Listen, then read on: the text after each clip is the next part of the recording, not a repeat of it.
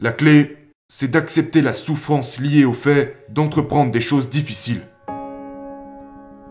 Mais tout commence avec qui vous êtes, parce que vous ne vous élèverez jamais plus haut que ce qui se passe en vous-même. L'élite a compris cela il y a bien longtemps. La souffrance est le prix à payer pour accéder à la grandeur. Le, le téléphone des gens leur coûte leur fortune. Vous pouvez jouer avec votre téléphone ou être pleinement concentré sur le fait de devenir une légende vivante. Mais vous ne pouvez pas faire les deux.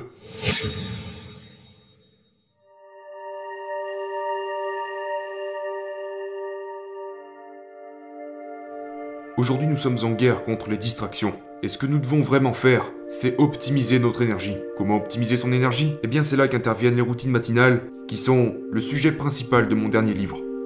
Et il y a quelque chose de vraiment puissant là-dedans. Si vous commencez vos journées en transpirant par le biais du sport, vous activez en fait un certain processus chimique qui existe dans chaque cerveau humain. Transpirer dès le réveil va libérer du BDNF, qui n'est rien d'autre que le facteur neurotrophique issu du cerveau, qui va en fait accroître votre développement. Ça va guérir les cellules de votre cerveau qui ont été endommagées par le stress.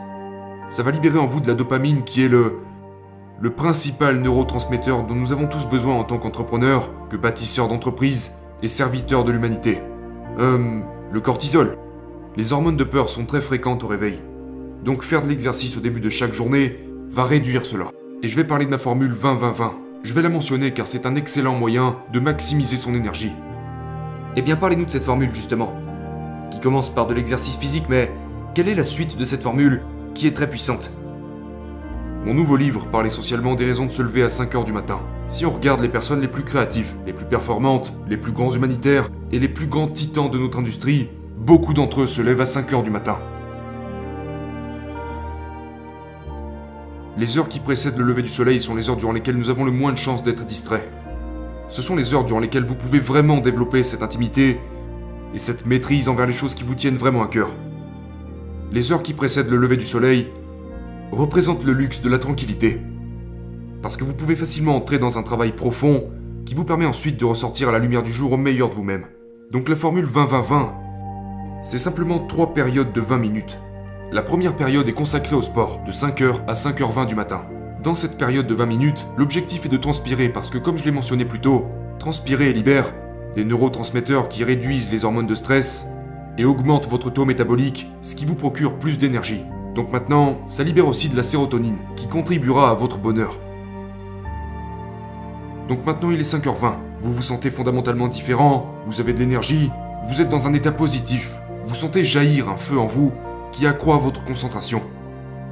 De 5h20 à 5h40 a lieu la deuxième période de la formule 20-20-20 qui est axée sur la réflexion. Nous vivons dans un monde où les gens sont constamment occupés. Mais à quoi ça sert d'être constamment occupé si c'est pour être occupé à faire les mauvaises choses? La clarté est l'une des clés de la maîtrise. Vous savez ça, si vous parlez aux titans de notre industrie, que vous parlez aux gens qui concrétisent vraiment leur ambition, ce sont tous des gens qui savent se concentrer monomaniaquement sur le peu de choses qui comptent réellement. Ils sont obsédés, je dirais même possédés par les objectifs qu'ils se sont fixés. Et donc de 5h20 à, à 5h40, vous tenez un journal.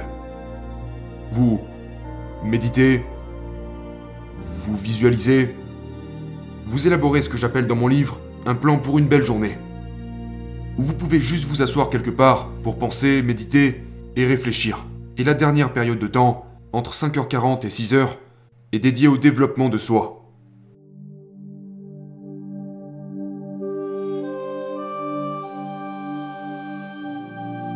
Si vous regardez les plus grands milliardaires, j'ai coaché beaucoup de milliardaires au cours des 20 dernières années. Si vous regardez les gens les plus prospères sur cette planète, ils ont tous une chose en commun. Ils sont incroyablement curieux. Et peu importe la quantité d'argent qu'ils gagnent, l'impact qu'ils ont, ils maintiennent une mentalité de débutant. Une des clés pour une performance hors norme, c'est un engagement implacable à une croissance quotidienne. En fait, tout se résume à ça. La façon que vous avez de commencer vos journées détermine littéralement la suite de vos journées. Si vous réussissez chacune de vos journées, vous finissez par réussir chacune de vos semaines, de vos trimestres, de vos années, et finalement votre vie. Votre vie et vos journées sont intimement liées. Donc vous devez vraiment calibrer vos routines matinales si vous voulez finir par l'emporter.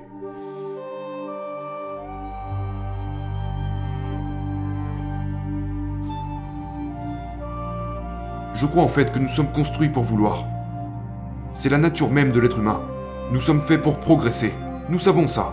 Le cerveau humain aspire à la nouveauté. Et nous sommes plus actifs, nous avons plus d'énergie, nous tendons plus vers notre meilleure version de nous-mêmes quand nous progressons vers notre mission de vie. Donc je pense que nous sommes tous faits pour vouloir. Par contre, je pense qu'il y a eu un grand lavage de cerveau généralisé. Lorsqu'on était enfant, on voulait on voulait être astronaute, on voulait être milliardaire, on voulait entrer dans l'histoire. On voulait réaliser tous nos rêves. Et puis, on s'interrogeait sur tout. On était constamment émerveillés, remplis de curiosité, d'amour. On était passionnés, forts. Nous n'avions pas peur d'être nous-mêmes. Mais en quittant la perfection de l'enfance, l'hypnose et le lavage de cerveau commencent. Nos parents bien intentionnés nous disent Oh, tu veux être astronaute? Tu veux lancer une entreprise quand tu seras plus grand? Tu veux peindre comme Jean-Michel Basquiat? Sois raisonnable. Georges Bernard Shaw l'a dit mieux que personne. Il a dit L'homme raisonnable s'adapte au monde. L'homme déraisonnable persiste à adapter le monde à lui-même. Par conséquent, tout progrès dépend de l'homme déraisonnable. Et nous le sommes naturellement tous. Mais nos parents nous ont donné des limites basées sur leur propre psychologie, qui est elle-même limitée. Des modèles émotionnels qu'ils ont eux-mêmes acquis de leurs parents, puis nous sommes allés à l'école. Nous avons appris à nous comporter selon des règles bien précises, à faire comme les autres, penser comme les autres, s'habiller comme les autres. Ne parle pas trop fort, ne rêve pas trop grand, ne sois pas trop passionné. Et les autres enfants font la même chose et nous influencent de la même manière. Puis intervient la société qui nous dit que les génies sont des cas à part, ce ne sont pas des gens ordinaires. Ce qui a été clairement rejeté par la science. Vous savez, je veux dire, la règle des 10 000 heures que l'on connaît tous déconstruit complètement toutes ces affirmations. Donc, je pense que nous sommes tous nés pour vouloir, mais que nous avons laissé, que nous avons laissé ce que nous sommes vraiment, se rétracter. Aujourd'hui, les gens cherchent à rester en sécurité plutôt qu'à s'élever et laisser briller leur génie primitif. Et la plupart de ces gens sont remplis de, de regrets, de déceptions, de doutes qui les rongent en profondeur. Et c'est en partie pour cela qu'ils sont profondément accros à la distraction. Ils cherchent une échappatoire. Parce qu'ils ne veulent pas tenir compte de tout ce potentiel qu'ils ont gâché. Nous vivons dans un monde qui prône que le bonheur s'acquiert par des choses extérieures.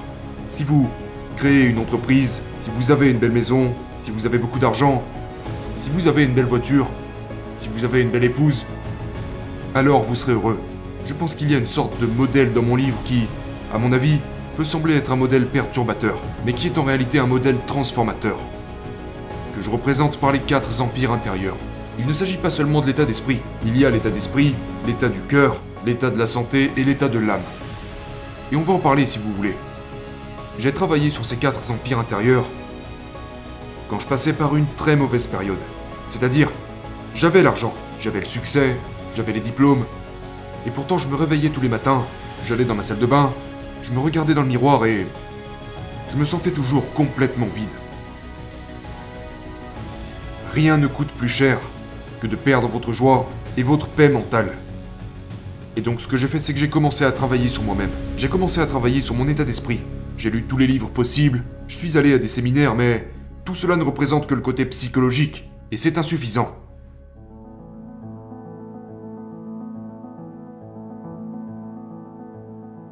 Tout le monde parle de l'état d'esprit, mais l'état d'esprit n'est que votre système de croyance. Ce n'est que votre psychologie, et c'est très important. Mais l'état d'esprit ne représente que 25% de l'équation. La deuxième partie de l'équation est l'état du cœur. Purifiez votre cœur. Là, nous touchons à votre émotivité, plus seulement à votre psychologie. Vous n'entrerez jamais dans l'histoire. Vous ne dominerez jamais votre domaine. Vous ne vous bâtirez jamais une vie de classe mondiale. Si vous avez une grande psychologie, mais que vous ne vous occupez pas de la douleur, de la tristesse, de la déception et des traumatismes de votre passé. Donc j'ai travaillé sur mon état de cœur. Mais ce n'est que le deuxième des quatre empires intérieurs. Le troisième empire intérieur est votre état de santé. Ne mourrez pas si vous voulez changer le monde. Les gens morts ne changent pas le monde. j'ai écrit un chapitre entier sur la récupération et l'importance du sommeil. Une fois que votre santé est bien réglée, il y a le quatrième empire intérieur. Il y a l'état d'esprit, l'état du cœur, l'état de la santé, et il y a l'état de l'âme. Et l'état de l'âme n'a rien à voir avec la religion. L'état de l'âme consiste à, travailler sur votre caractère. Dans le but de réaccéder à votre noblesse, votre bravoure, votre authenticité et à votre décence. Pour trouver une cause plus grande que votre vie elle-même. Chaque matin, vous devez aborder le monde d'une manière bien précise. Les gens pourraient chercher à vous ridiculiser, parce que tous les génies ont été ridiculisés avant d'être vénérés. Les gens pourraient vous jeter des pierres, mais c'est à vous de les utiliser pour bâtir votre propre monument de maîtrise. Les gens pourraient ne pas vous comprendre, parce que tous les marginaux ont cette tendance à être mal compris. Même si les gens ne croient pas en vous, tentent de vous rabaisser, de vous ralentir, ou même de vous empêcher de réussir, vous continuez à tout prix. Mais tout commence avec qui vous êtes. Parce que vous ne vous élèverez jamais plus haut que ce qui se passe en vous-même.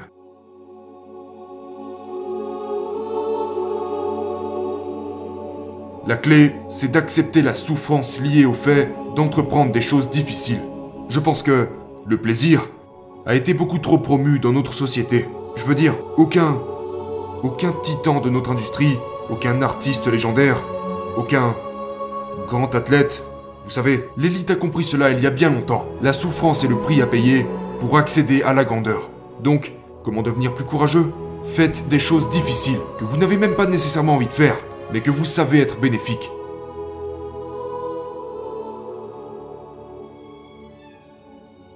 Avec une meilleure conscience, nous faisons de meilleurs choix. Avec de meilleurs choix, nous obtenons de meilleurs résultats.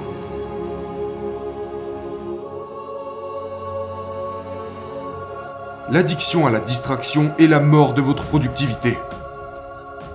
Le téléphone des gens leur coûte leur fortune.